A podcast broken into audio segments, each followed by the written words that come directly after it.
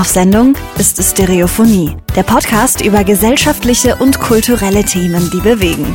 Mit Roman Augustin und Steffen Ballenberger. Klar und deutlich in Stereo.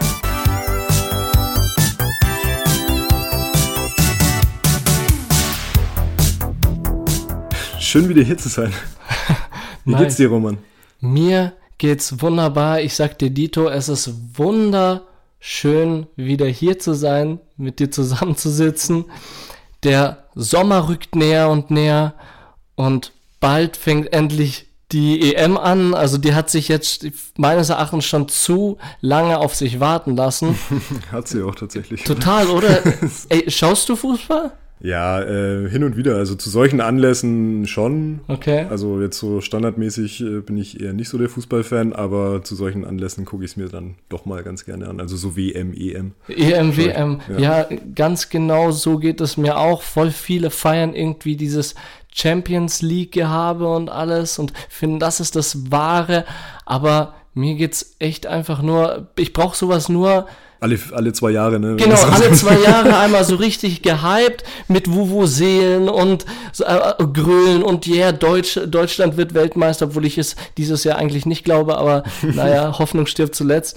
Und ich brauche das einfach nur einmal, einmal pro zwei Jahre und gut ist. Ja, genau.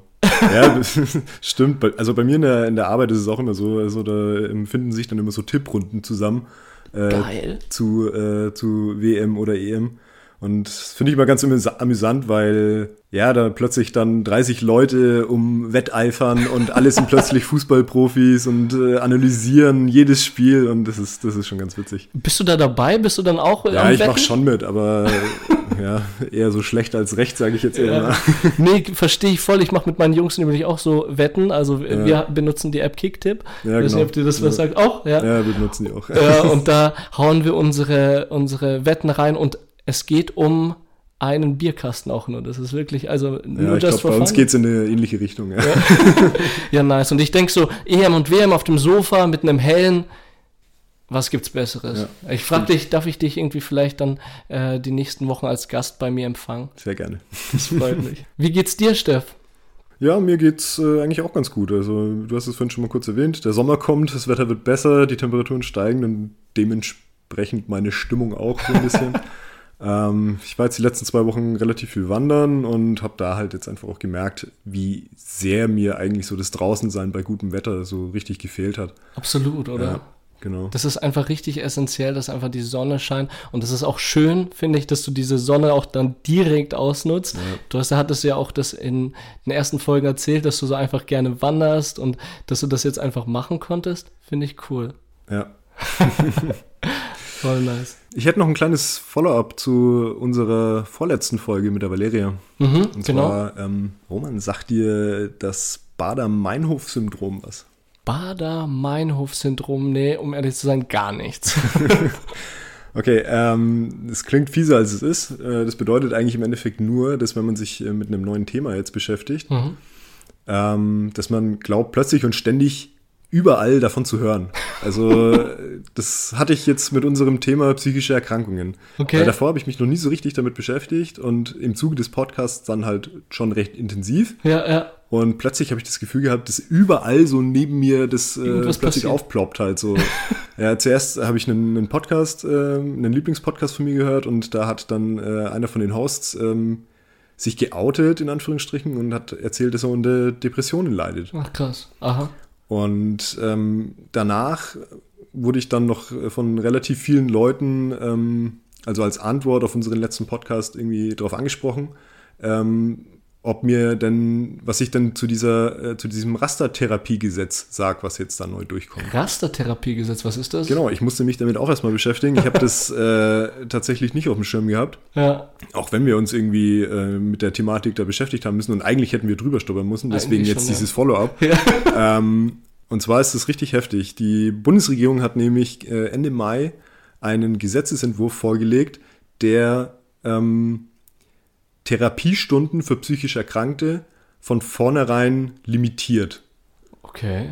Also das bedeutet, dass ähm, wenn du mit einer bestimmten psychischen Erkrankung eine Therapie haben willst, dass von vornherein irgendwie so eine pauschale Dauer festgelegt wird. es wird bestimmt, wie viele Stunden du brauchst, um zu genesen als, Genau. als psychisch Erkrankter. Genau.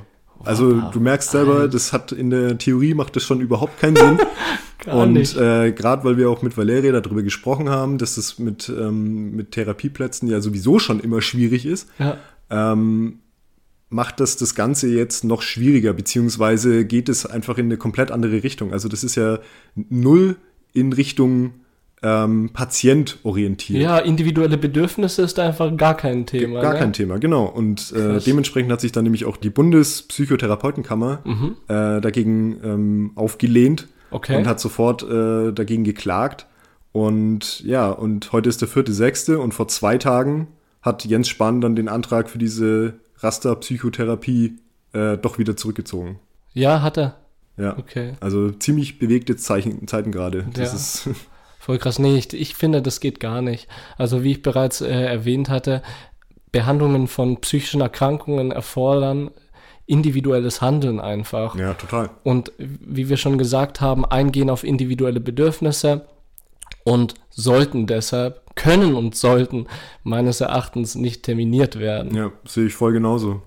Aber genau deswegen wollte ich das halt an dieser Stelle nochmal anmerken und wir äh, behalten da jetzt mal so ein bisschen das Auge drauf, wie das da weitergeht. Ja, genau. Und falls sich da noch irgendwie was Gravierendes ändern sollte, können wir es ja nochmal ansprechen. Gut, dass wir das jetzt auch nutzen und vielleicht auch die Gesellschaft, die unseren Podcast hört, auch ein bisschen die, die Augen öffnet, Ja, dass genau. solche Dinge einfach nicht gehen.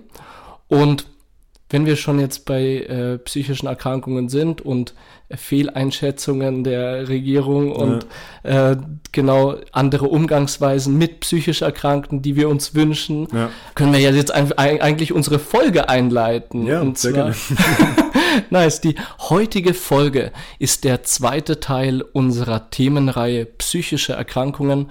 Wir sprechen heute mit der lieben Sina. An dieser Stelle möchte ich gerne noch eine Triggerwarnung für Angsterkrankungen aussprechen. Wenn es euch mit diesem Thema jetzt nicht gut geht, dann hört ihr diese Folge besser gar nicht oder zumindest nicht alleine. Ja, denn vor einiger Zeit hat Sina nämlich selbst eine Angsterkrankung mit begleitenden Depressionen durchlebt und wird heute mit uns über ihre Erfahrungen sprechen. Wir wollen sie fragen, wie ihre Krankheit überhaupt entstanden ist und wie sie diese am Ende durchgestanden hat. Außerdem wollen wir generell mit ihr über ihre Therapiesituation sprechen, mit der sie am Anfang wirklich zu kämpfen hat. Sina, schön, dass du da bist. Wie geht's dir? Hi Roman und hi Steffen. Mir geht's gut und wie geht's euch? Das freut mich sehr zu hören äh, und ich sehe auch, du strahlst. Das, ist, das freut mich noch mehr. Mir persönlich geht's auch wunderbar und dir, Steff? Ja, mir geht's auch gut, alles passt. Ja, es ist mega schön, dass du heute einfach bei uns bist. Ja, ich find's auch sehr schön hier zu sein und bin schon sehr gespannt auf diese Folge. Wir sind beide auch sehr gespannt, oder? Ja, auf jeden Fall. Steff, wie, äh, möchtest du die erste Frage Ich stellen? stelle gleich mal die erste Frage, genau. Ähm, und zwar, Sina, ähm, wann und wie hast du festgestellt, dass du eine An Angsterkrankung hast? Ja, also zum Wann und Wie gibt's erstmal eine kleine Vorgeschichte, damit man meine Geschichte auch versteht. Ähm, denn am Anfang habe ich gar nicht verstanden, was passiert, warum habe ich Panikattacken. Und also den eigentlichen Ursprung weiß ich schon. Äh, und zwar wurde ich vor ungefähr sieben Jahren von meinem damaligen Freund sexuell misshandelt. Und das Ganze hat bei mir dann Panikattacken ausgelöst. Ähm, ja, das Ganze ging auch über ein Jahr. Und ja, je öfter das Ganze passiert ist, desto stärker wurden auch meine Panikattacken, was ja logisch ist. Ähm, und ich dachte halt, ja, wenn ich dann von ihm loskomme, dann hört das Ganze auch auf, was auch am Anfang dann so war, nachdem ich mich dann endlich getrennt hatte.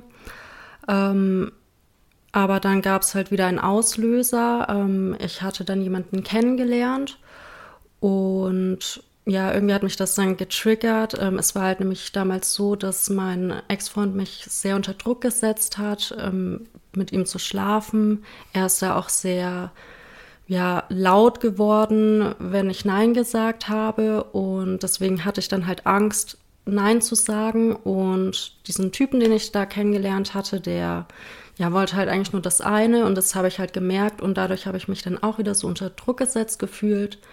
Was für mich halt ein Trigger war. Ja.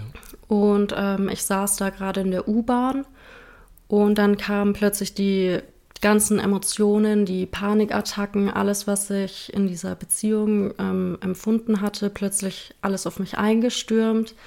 Mhm. Und ja, das war ziemlich überwältigend. Ich dachte halt, wie gesagt, das hat nur was damit zu tun, wenn er da ist. Und habe das überhaupt nicht verstanden. Und ja, seitdem war das dann unkontrolliert. Ähm, ja, ich es war einfach so, so extrem auch, als ich da in dieser U-Bahn saß, dass ich mich beinahe übergeben musste, weil es einfach so überwältigend war. Und dadurch, dass ich halt eben dann nicht wusste, wieso passiert es jetzt, wieso kommt es jetzt wieder, er ist doch gar nicht da, ich bin doch gar nicht in dieser Situation mehr, ähm, habe ich das überhaupt nicht verstanden. Und wie gesagt, dann war das alles unkontrolliert, egal wo ich hingegangen bin, egal was ich gemacht habe. Ich hatte ständig Panikattacken. Die sind einfach gekommen und gegangen, wann sie wollten.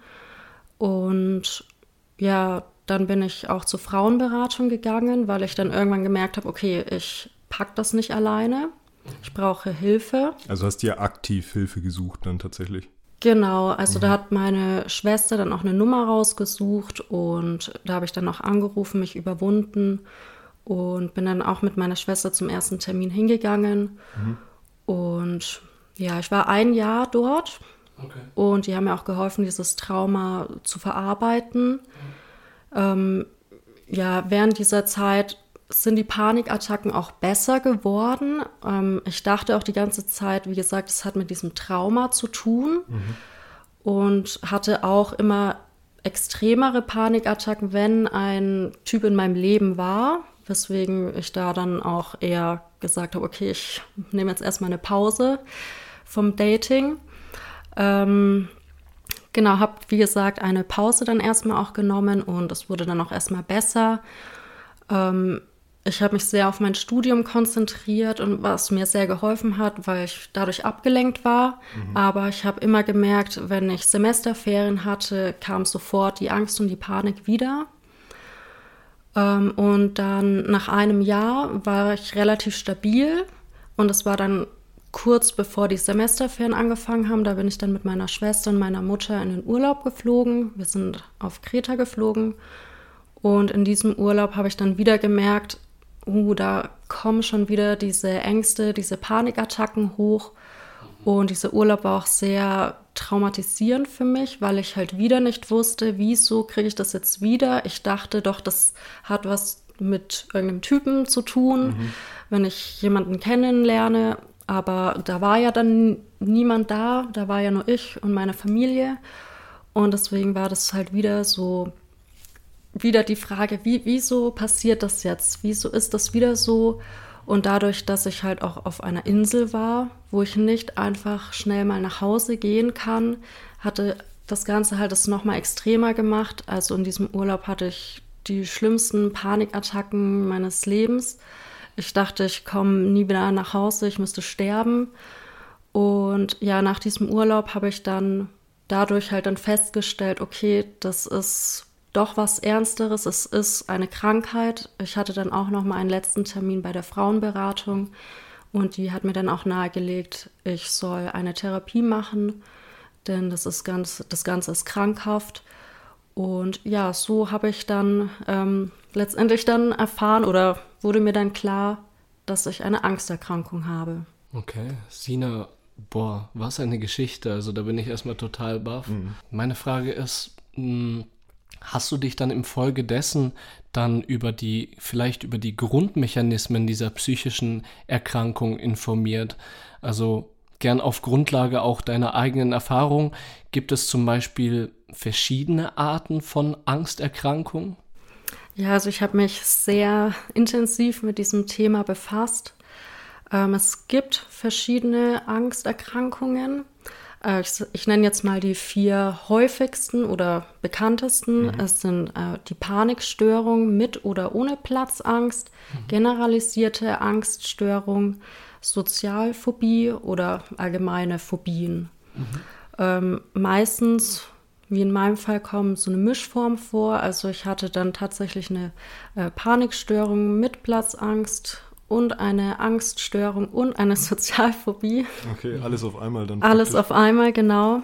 Also das hat dann ähm, meine Therapeutin halt ähm, ja, festgestellt. Mhm, mh. ähm, ja, so Grundmechanismen, ähm, das ich teile das immer gerne in zwei Phasen auf. Also bei mir fängt das immer so an, dass ich ähm, ein sehr unangenehmes Gefühl bekomme. Das entwickelt sich so in meinem Körper. Dann fängt an, mein äh, Magen sich zu verkrampfen. So, das nenne ich immer so die erste Phase, wo ich merke, okay, jetzt geht's los. Das würde ich eher so zu der Angststörung einstufen, weil es mehr so mit Angst an sich zu tun hat. Man fängt an, sich Gedanken zu machen und direkt im Anschluss fängt dann dadurch die Panikattacke an.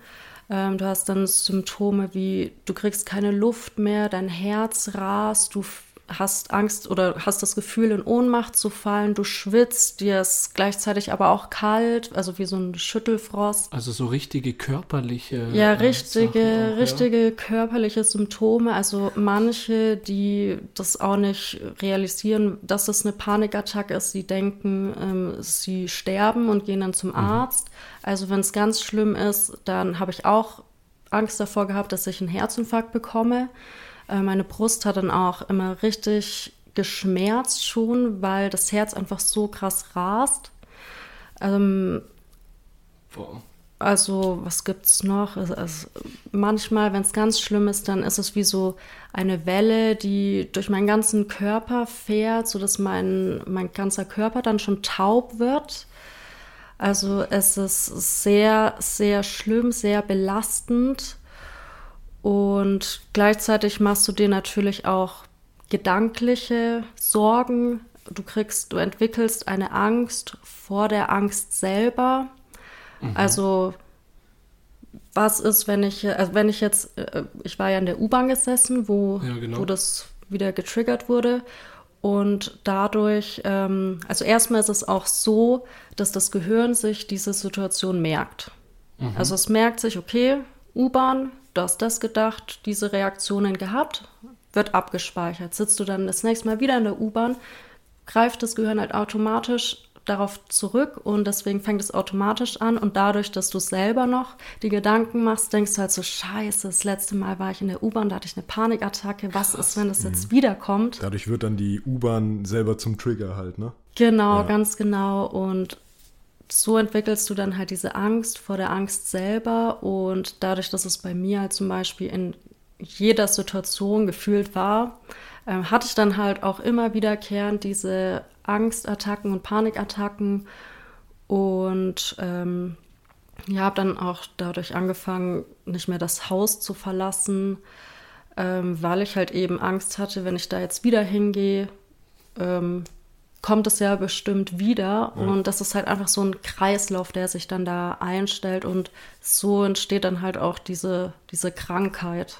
Also es ist quasi so, als würdest du dein, dein Gehirn umprogrammieren. Und ja, da ist dann nur noch Angst und Panik programmiert. Mhm. Du hast uns äh, im Vorgespräch erzählt, dass ähm, bei deiner Angsterkrankung dann auch noch eine Depression begleitend dazu gekommen ist. Genau. Ähm, ist es tatsächlich dann so, dass praktisch aus der Angsterkrankung die Depression rausresultiert oder gibt es das theoretisch auch andersrum? Also, dass man eine Depression hat und dann daraus praktisch eine Angsterkrankung herauskommt? Also, es gibt beides. Mhm. Also, wenn du Depression hast, kannst du auch dadurch Panikattacken bekommen. Ähm, das hängt halt alles zusammen, sage ich mal. Mhm. Ähm, bei mir war es jetzt aber der Fall, dass ich zuerst die Angst- und Panikattacken hatte und daraus eine Depression entstanden ist oder eine begleitende Depression, äh, mhm. weil diese ganzen Symptome, das, das Körperliche, das Psychische ist einfach so extrem belastend, dass du, es geht eigentlich fast gar nicht anders. Du wirst dann depressiv, in der Früh fängt es schon an, wenn du aufwachst, sofort fangen diese Gedanken an, diese Angstgedanken und ja, du fühlst dich dann einfach nur noch leer, ähm, taub, hilflos.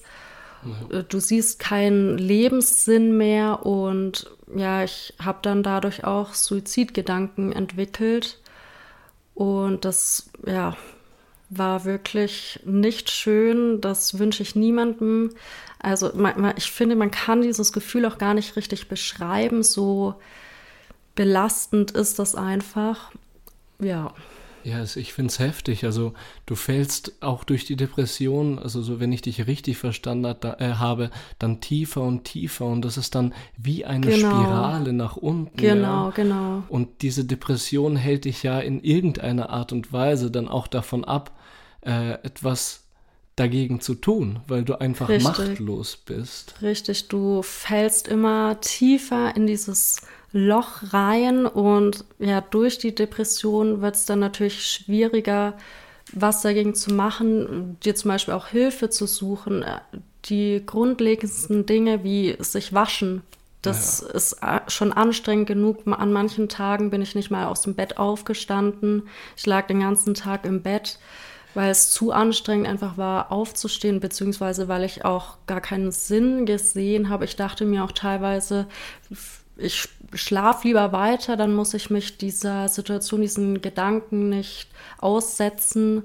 Ja. Und dadurch ja wird das Ganze dann halt immer schlimmer. Krass. Ja, und hat diese Krankheit dich äh, auch in anderen Arten und Weisen, du hast ja jetzt äh, gerade äh, mhm. ein, eine Sache gesagt, aber hat sie dich auch in anderen Arten und Weisen eingeschränkt? Also beispielsweise war sie jemals eine Barriere für dich, also was Familie, Liebe, Arbeit äh, etc. Mhm. Äh, zu tun hat? Und hast du heute noch mit der Krankheit zu kämpfen und Barrieren, die du mhm. feststellst? Ähm, also erstmal auf den ersten Teil deiner Frage. Ähm, ja, wie gesagt, ich habe angefangen, mich immer mehr zurückzuziehen. Ähm, wenn schon jemand mich gefragt hat, ob ich was machen möchte, habe ich direkt Panik bekommen, weil ich wusste, ich muss das Haus verlassen. Mhm. Also allein dieser Gedanke, das Haus zu verlassen, hat bei mir schon Panik ausgelöst. Deswegen bin ich dann auch, wenn es ganz schlimm war, gar nicht mehr aus dem Haus rausgekommen. Ich bin nicht mehr einkaufen gegangen, nicht mehr zum Arzt gegangen. Krass. Ähm, teilweise, ähm, ich habe studiert in dieser Zeit, hatte ich Probleme, mich äh, in der Vorlesung zu konzentrieren, habe deswegen auch viele Prüfungen verkackt ja, und deswegen klar. auch länger für mein Studium gebraucht. Oder wenn wir dort Ausflüge gemacht haben, bin ich nicht mitgegangen, weil mir das einfach zu, zu anstrengend war. Ähm, ja, wie gesagt, Urlaub ist heute immer noch eine sehr große Hürde für mich. Mhm. Mittlerweile kann ich schon fast ohne Probleme übers Wochenende mal ähm, verreisen. Äh, also manchmal kriege ich dann schon noch leichte Panikattacken, aber die kriege ich sehr schnell unter Kontrolle. Aber so größere Reisen, vor allem auch mit Fliegen, ist immer noch eine sehr große Herausforderung. Ja, und manchmal ist es immer noch so, also selbst wenn ich jetzt in den meisten Situationen oder in den Alltagssituationen keine Probleme mehr habe, kann es trotzdem vorkommen, dass ich mal spüre, es kommt wieder Angst hoch. Okay. Also zum Beispiel beim, beim Einkaufen ist es oft, wenn ich weiß, ich muss jetzt gleich einkaufen oder ich bin gerade beim Einkaufen, kommt dann plötzlich so ein Gedanke, hey, weißt du noch, du hast damals Panikattacken bekommen und Sowas kann, muss aber nicht ein Auslöser sein. Deswegen, ja, an schlechten Tagen oder wenn ich mal eine Erkältung habe, dann bin ich halt einfach anfälliger dafür. Ähm, aber im Großen und Ganzen habe ich es auf jeden Fall unter Kontrolle. Schön zu hören. Ja. ja. Also sind im Endeffekt die, ähm, diese alten Trigger immer noch gefährlich auch. Jein, also sie können ein Trigger sein, okay. aber mittlerweile sind sie für mich nicht mehr so extrem. Ähm, also wie gesagt, ich habe das schnell unter Kontrolle, nur bei so größeren Sachen wie jetzt mit dem Urlaub und ja natürlich auch Beziehung ist auch immer noch so ein heikles Thema. Okay, ja. ähm, aber beim Urlaub ist es tatsächlich schlimmer. Leider. Du hast es vorhin schon ähm, mal kurz angerissen, und zwar, dass du eine Therapie gemacht hast. Genau. Ähm, magst du vielleicht mal kurz die Therapiemöglichkeiten aufzeigen, die es für Angststörungen gibt? Mhm. Also ich weiß eigentlich nur von einer Therapie, die läufig ist, die Verhaltenstherapie und so eine habe ich auch gemacht. Mhm. Ähm, da geht es halt viel darum, eine andere Perspektive aufzuzeigen, ähm, wieder be begleitet auch davon, ähm, wieder positive Gedanken zu entwickeln. Ähm, erstmal geht es dann darum, dich selbst zu analysieren, in welchen Situationen hast du Panik und was für Gedanken hast du und welche Gefühle und Symptome, damit du dann ähm, im Nachhinein dir ja, neue, neue positive Gedanken dazu machen kannst, die mhm. du dann ähm, ja übst äh, also du musst dich dann quasi deiner Angst stellen und versuchen, diese neuen Gedanken ähm, mit dieser Situation zu verknüpfen, damit du damit die Situation halt wieder neutralisierst. Okay. Ähm, zum Beispiel im Kino, da hatte ich auch Panikattacken. Ähm, da habe ich dann versucht, mir zu denken, hey, ist doch voll cool hier, jetzt schaust du einen tollen Film, das macht voll Spaß. Die anderen Menschen genießen das auch und falls irgendwas ist, kannst du jederzeit kurz rausgehen, ähm, so dass, dass du halt dann irgendwann ja merkst, okay, ich muss gar keine Angst davor haben.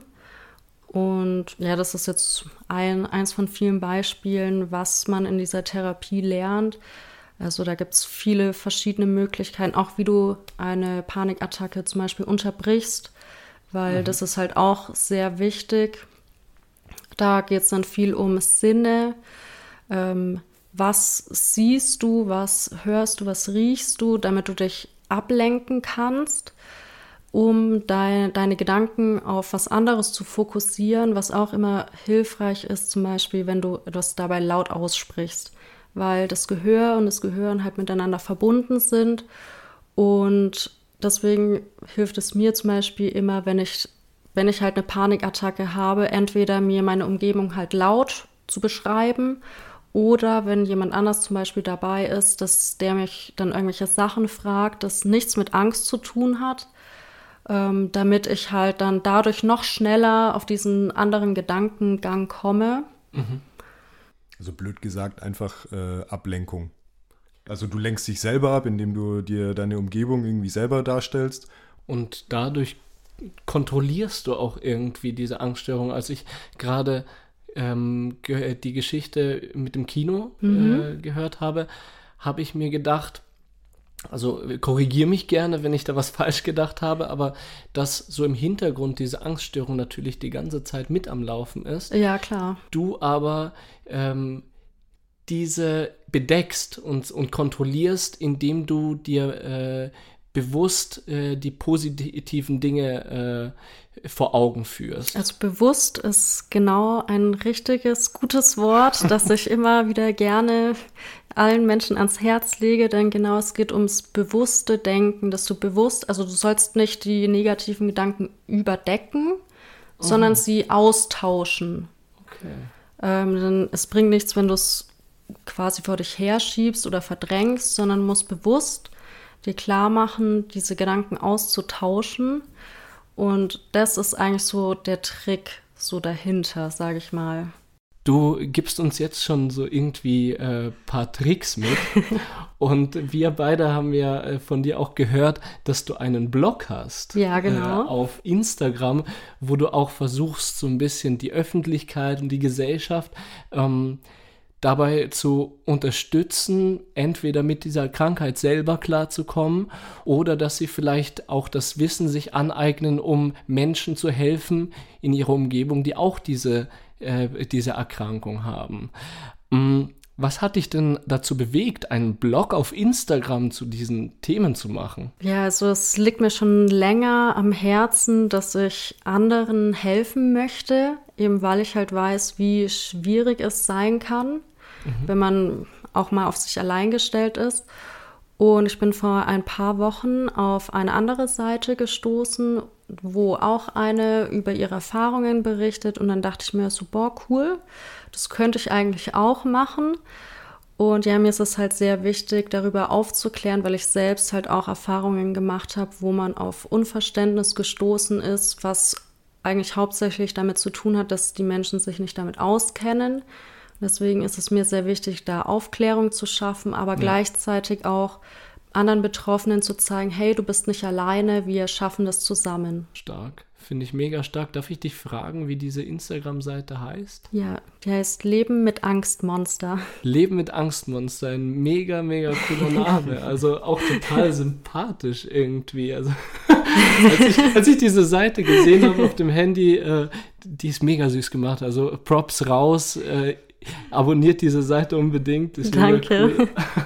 Und äh, finde ich halt auch einfach richtig stark was du da machst. Dankeschön. Ja, die Message ist äh, richtig wichtig. Also das hatten wir jetzt schon auch in der vorletzten Folge, dass einfach diese Aufklärungsarbeit halt wirklich eine wichtige ist. Und ähm, ja, kann man wirklich nur applaudieren. Dankeschön. ähm, Sina, was ich dich jetzt noch gerne fragen würde, wäre, ähm, wir hatten es jetzt gerade schon mal, wenn du in Begleitung unterwegs bist, dass man theoretisch äh, auch äh, da noch als Außenstehender eingreifen kann. Aber mhm. hast du konkrete Tipps, die man vielleicht so als Außenstehender ähm, mhm. beherzigen könnte, um halt eben mit Betroffenen äh, gut umzugehen oder Rücksicht auf mhm. Betroffene zu nehmen? Gibt es da auch zum Beispiel so No-Gos oder so? Wie man ja. sich auf gar keinen Fall verhalten sollte, zum Beispiel. Ja, so zu No-Gos, da musste ich mir schon so Sachen anhören wie, ja, was stellst du dich so an oder das äh, was hast du jetzt hier Angst? Das ist doch keine Situation, wo man Angst haben muss. Oder ähm, ja, ich hau dich jetzt gleich, wenn du dir weiterhin das einredest. Okay. Ähm, das finde ich geht halt mal gar nicht. Aber es zeigt halt auch wieder nur, dass die Leute sich damit halt nicht auskennen. Ja, so ein, so ein generelles Unverständnis einfach dann da ist. Ne? Also, genau, ja. denn ähm, ja, dieses mit, du, du musst doch hier keine Angst haben, zum Beispiel im ersten Moment denkt man wahrscheinlich, okay, ist doch eigentlich gar nicht so schlimm. Aber für mich zum Beispiel ist es ja im Allgemeinen halt schon unangenehm und auch peinlich, wenn jemand anders das halt mitbekommt, wenn ich Panik habe und dann sowas zu hören, erhöht halt so diesen Druck, so, oh, du bist nicht normal, du musst jetzt sofort aufhören, hier Angst zu haben. Und es ist also halt. untermalt das Ganze eigentlich nur. Ja, genau, eigentlich schon. Deswegen, was ich empfehlen kann, ist reden und sich informieren. Immer schön ruhig bleiben. Ähm, und ja, vor allem halt mit der Person, die betroffen ist, viel darüber zu reden, weil nur diese Person kann dir halt wirklich sagen, was dir oder was ihr halt hilft in diesem Moment. Wenn du also ich, ich erzähle jetzt mal ein Beispiel, wenn jemand direkt jetzt eine Panikattacke hat und du dich nicht so gut damit auskennst, dann bleib auf jeden Fall ruhig und schau darauf, wie die Person reagiert. Sei sensibel, mach dir klar, es ist echt, diese Ängste sind echt, ähm, es ist eine Krankheit und versuch entweder zum Beispiel Atemübungen zu machen oder die Person irgendwie abzulenken. Ähm, aber man muss echt dann schauen, ob die Person darauf anspringt oder nicht, ähm, auf die Zeichen achten mhm. und am besten im Nachhinein dann auch fragen, so hey, war das okay, wie ich das so gemacht habe? Kann ich irgendwas das nächste Mal besser machen? Deswegen ist halt, wie gesagt, darüber zu sprechen sehr wichtig. Und deswegen halt auch vielleicht vorher informieren. Man kann auch zu jeder Beratungsstelle gehen und sich da Tipps und Tricks holen. Ähm, genau, aber was auch wichtig ist, zuhören und auf gar keinen Fall irgendwie verurteilen, denn nur weil man selber in der Situation keine Angst hat, heißt es ja nicht, dass für die andere Person diese Angst deswegen jetzt nicht real ist, weil das ist sie auf jeden Fall, mhm. sogar sehr extrem. Also es ist jetzt nicht so, wie wenn ich aufgeregt bin, weil ich gleich ein Referat halten muss, sondern eher so Todesangst. Ja. Und das ist natürlich noch mal was anderes. Ja. ja heftig. Also danke auf jeden Fall dafür. Ich glaube, das bringt uns beiden jetzt auch was. Auf jeden Fall, ja. Wie wir halt auch mit anderen Menschen umgehen. Mm, ich würde dich gerne fragen, also für uns alle ist die Corona-Pandemie in irgendeiner Art und Weise ja eine psychische Belastung. Für die einen natürlich mehr und für die anderen weniger. Mm, wie kommst du persönlich mit der Corona-Pandemie klar? Also, ja, mir geht sie auch ziemlich auf die Nerven. ähm, aber eben. ähm, aber jetzt so auf meine Krankheit bezogen, ähm, merke ich schon, dass das was mit mir macht. dadurch, dass man halt weniger aus dem Haus geht und quasi gezwungen ist, eigentlich zu Hause zu bleiben, fällt halt dieser Rhythmus, den ich mir angeeignet habe, öfter rauszugehen, mich meinen Ängsten zu stellen, weg. Auch wenn ich mittlerweile stabil bin, ähm, merke ich trotzdem, dass dadurch manchmal doch wieder ein paar mehr Ängste hochkommen, wenn ich dann das Haus verlasse. Und das finde ich halt schon, ja, nicht so toll. Ja, verstehe ich. Das verstärkt es dann alles so ein bisschen, ne? Und ja, du hast halt nicht, nicht wieder vor die Möglichkeit, dich deinen Ängsten zu stellen. Viele Sachen fallen weg. Äh, ins Restaurant gehen, U gut, U-Bahn fahren bleibt, das ja. kannst du üben. Aber ins Kino gehen oder ja, mit größeren Menschenmengen dich zu treffen, so diese ganzen Sachen fallen halt einfach weg. Ja. Ja. Ja, also wirklich, Sina, ähm, danke. Es war ein echt ergiebiges Gespräch. Ähm, großen Respekt dafür, dass du dich äh, hier so geöffnet hast für uns beiden. Ja, mega. Und man hat auch gemerkt, wir haben mehr geschwiegen als sonst. Weil das einfach auch sehr intensiv war, das Ganze. Auf jeden. Fall, ja. Ich würde jetzt einfach dem Roman seine äh, Rausschmeißerfrage einfach äh, übernehmen und würde dir die letzte Frage stellen. Sina, wenn du dir jetzt etwas wünschen könntest, was wäre das? Muss nicht unbedingt jetzt was mit deiner Erkrankung zu tun haben, sondern ganz, ganz allgemein gesprochen. Ich würde mir wünschen tatsächlich, dass ich in den Urlaub fahren kann. Okay, ja, gut. Nicht nur, weil es einfach schön ist, sondern auch, ja, damit ich mich mal wieder eine Angst stellen kann. Mhm. Denn ich habe äh, für mich entwickelt, einfach mich meinen Ängsten zu stellen, anstatt das Ganze negativ zu sehen und Deswegen wäre es mal wieder Zeit für eine neue Herausforderung. Sina, wunderbare Abschlussworte. Auf jeden Fall, ja. vielen, vielen Dank. Danke dir. Bitte, danke, dass ich da sein durfte.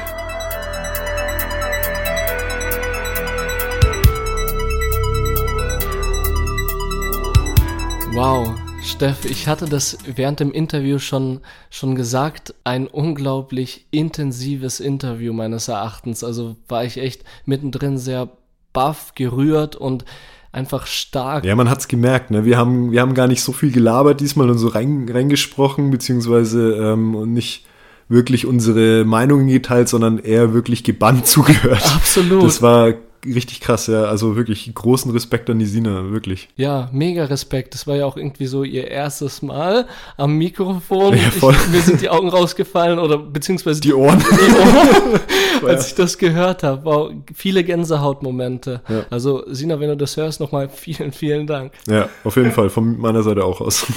Also Steff, wir haben heute einfach gehört, dass Angststörungen unterschiedliche Auslöser haben und beispielsweise auch traumatische Geschehnisse, also vor allem auch traumatische Geschehnisse, diese betroffenen Person auch sehr prägen. Und auch, dass es Trägerpunkte gibt, Trägerorte, Erinnerungen, die diese Angstzustände auslösen. Ja, voll. Und dass äh, auch man Angst vor der Angst haben kann, was ja auch irgendwie so ein bisschen zusammenhängt. Eben, dass man mit diesen Triggerpunkten, wenn man jetzt, was Sina gemeint hat mit der U-Bahn, dass sie in der U-Bahn praktisch diese Panikattacke hatte und dadurch Angst immer wieder vor diesen Situationen hatte. Ja. Also und das ist wie eine Spule einfach, wie so eine Spirale. Ja, ein Teufelskreis. Richtig, ein Teufelskreis und ja. dass man auch äh, was ich auch stark fand, normalerweise denke ich, dass man dann solche Orte meidet. Also, dass man dann eben nicht äh, mehr diese Orte besucht, weil sie eben an alte traumatische äh, Erlebnisse erinnert. Mhm. Aber was ich mega stark finde, war die Sina, die dann aber auch sagte, hey, ich mag Corona nicht, weil ich so diese Punkte einfach nicht mehr besuchen kann. Ja. Dass äh, sie beispielsweise dann äh, sich nicht mit dieser Angst konfrontieren kann ja. und dass sie das einfach mal wieder will. Ja, genau, das mit dem Urlaub, darauf will sie hinaus. Ja, ne? genau. Dass sie im, in ihrem letzten Urlaub, den sie vor ein paar Jahren hatte, einfach äh, eine krasse Panikattacke hatte und jetzt aber ihr Wunsch tatsächlich ist, ja, ich möchte wieder in Urlaub fahren. Ich will wieder in Urlaub Ja, ist krass. Aber gerade halt auch, sind wir wieder beim Thema U-Bahn, das sind halt auch so Situationen, um, um die kommst du halt teilweise einfach auch gar nicht hier rum. Ja, also absolut. natürlich wirst du irgendwann wieder U-Bahn fahren müssen. Ja, und ja. Ich, ich glaube, das sind auch so Probleme, die viele Betroffene auch haben Voll. und äh, viele Menschen, die auch mit solchen Angststörungen zu tun haben. Das sind bestimmt sehr viele in der Gesellschaft. Mehr Und als wir denken. Mehr als wir denken, mehr als wir kennen. Und die Sina versucht ja aufzuklären und Tipps zu geben auf ihrem Blog Leben mit Angstmonster auf Instagram. Und das finde ich ja auch mega heftig. Also auf jeden Fall Props raus, äh, Ja. was die Seite Die anbelangt. Seite ist relativ neu, aber ähm, gibt echt wirklich gute Informationen zu verschiedenen Angsterkrankungen wieder und also ähm, ich finde es richtig gut, was sie da macht. Ja, absolut. Sie hat auch im Nachgespräch uns erklärt, warum äh, ihre Seite überhaupt Leben mit Angstmonster heißt. Ja, genau. Ja, sie hat versucht, ihrer Angst irgendwie eine greifbare Form zu geben und hat ihre Angst einfach gezeichnet. Ja. Und daraus ist eben ihr Angstmonster geworden. Das hat sie uns auch mal gezeigt, dass sie jetzt äh, gemalt gehabt und hat es auf dem Handy abfotografiert gehabt. Genau. Und ja, ich glaube, das wird auch unser Folgencover wahrscheinlich für Auf Instagram. jeden Fall, das, auf jeden Fall, weil die Zeichnung auch mega cool ist Ja. und die wollen wir euch natürlich nicht vorenthalten. Ja, und es ging halt eigentlich im Endeffekt darum, äh, also wie gesagt, einmal der Angst irgendwie eine greifbare Form zu geben ähm, und diese dann halt auch gezielt ablegen zu können und zu sagen können, nein, Angstmonster, du bleibst jetzt zu Hause zum Beispiel. Äh, Sie hat auch erzählt, das fällt dadurch einfach viel leichter, wenn man Ja, was genau. Vorstellbares hat, was man wie beispielsweise, ähm, ich weiß nicht, irgendwas, äh, irgendwas, äh, ein Gegenstand, den man nicht mag, den man nicht sehen kann, den kann man in einem Schrank einsperren Ja. und so auch Wegsperren, mit genau, ja. wegsperren und so auch mit dem Angstmonster. Sie Mhm. hat erzählt, erst äh, das Angstmonster ist da, aber wenn sie sagt, nein, nicht mit mir und jetzt gerade nicht, dann hat sie die Möglichkeit, dieses Objekt einzusperren. Ja, genau. Ja, finde ich auch mega heftig und ich habe äh, in dieser Folge auch einfach viel selber persönlich für mich dazu gelernt. Ja, ich Also, auch. Voll wie wir einfach ähm, handeln können mit Betroffenen, was wir tun können. Da gab es beispielsweise ähm, Verständnis haben, Ja, Ruhe bewahren und vor allem hat sie auch gesagt, viel mit der Person auch reden. Ja, ja, genau. Also einfach generell, so allgemein kann man ja sagen, zuhören und informieren und auch die Menschen äh, dazu ermutigen, aber sie zu nichts zu zwingen. Das ist, glaube ich, so die Quintessenz aus der ganzen Sache. Ja. Ja, richtig, sie nicht unter Druck zu setzen. Ja. Richtig. Ja, wir haben heute natürlich in der Folge wieder die Telefonnummern der Seelsorge in Deutschland, Österreich und Schweiz. Genau. Ähm, die packen wir wieder einfach in die Folgenbeschreibung rein, Ja. richtig? Genau, da wendet ihr euch bitte einfach, wenn ihr diese Nummern, wenn ihr Hilfe braucht, wendet ihr euch einfach an diese Personen hinter der Nummer. Genau. Ja, und wir haben natürlich auch wieder ähm, als Abschluss, würde ich jetzt sagen, ähm, unsere äh, Lieder-Picks für unsere Playlists. Ja, genau. Ähm, Roman, für was hast du dich denn entschieden? Genau, dann würde ich einfach anfangen. Und zwar habe ich mich heute für ein Lied von Bon Jovi entschieden. Bon Jovi sagt dir bestimmt was. Klar. Und zwar We Weren't Born to Follow, weil ich auch finde, dass äh, die Message dieses Liedes auch irgendwie zu unserer Themenreihe passt, allgemein auch zu unserem Podcast, weil wir uns ja über gesellschaftliche Themen auch unterhalten. Ja. Und ähm, ich habe die das Lied für mich als Message, äh, die Message, die ich da rausgenommen habe, war einfach diese, die Gesellschaft gibt uns viele Sachen vor, also äh, zeigt uns, wie wir zu handeln haben, äh, handelt auch selber und wir schauen Sachen ab. Aber ich denke, wir sind nicht in der Verpflichtung, alles, was uns die Gesellschaft vorlebt, auch so zu machen. Ja. Und deshalb, we weren't born to follow, sondern auch sich selbst Gedanken zu machen, Sachen anders zu sehen und ähm, sich von diesen Fesseln der Gesellschaft auch loszulösen. Und da sind wir, reden wir über äh, die Tabuisierung, Vorurteile von psychischen Erkrankungen und das ist ja auch in irgendeiner Weise das, was uns diese, äh, die Gesellschaft vorlebt.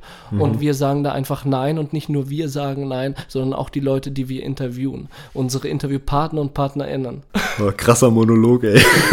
Sorry, das sind so Sachen, die einfach Ja, und jetzt komme ich mit meinem Pick. Äh, ich habe wirklich gar nichts dazu zu sagen, außer dass ich das halt die letzten Wochen relativ äh, intensiv höre. Ja. Und zwar habe ich mir Düsseldorf von Teleman rausgesucht. Okay.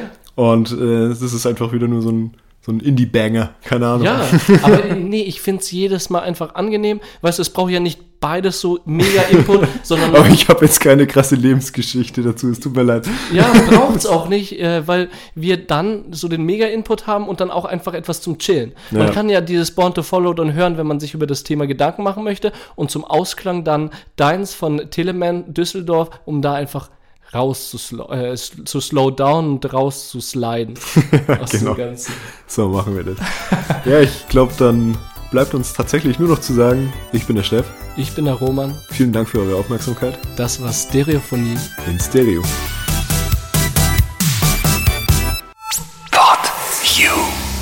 Stereophonie ist ein PodU Original Podcast.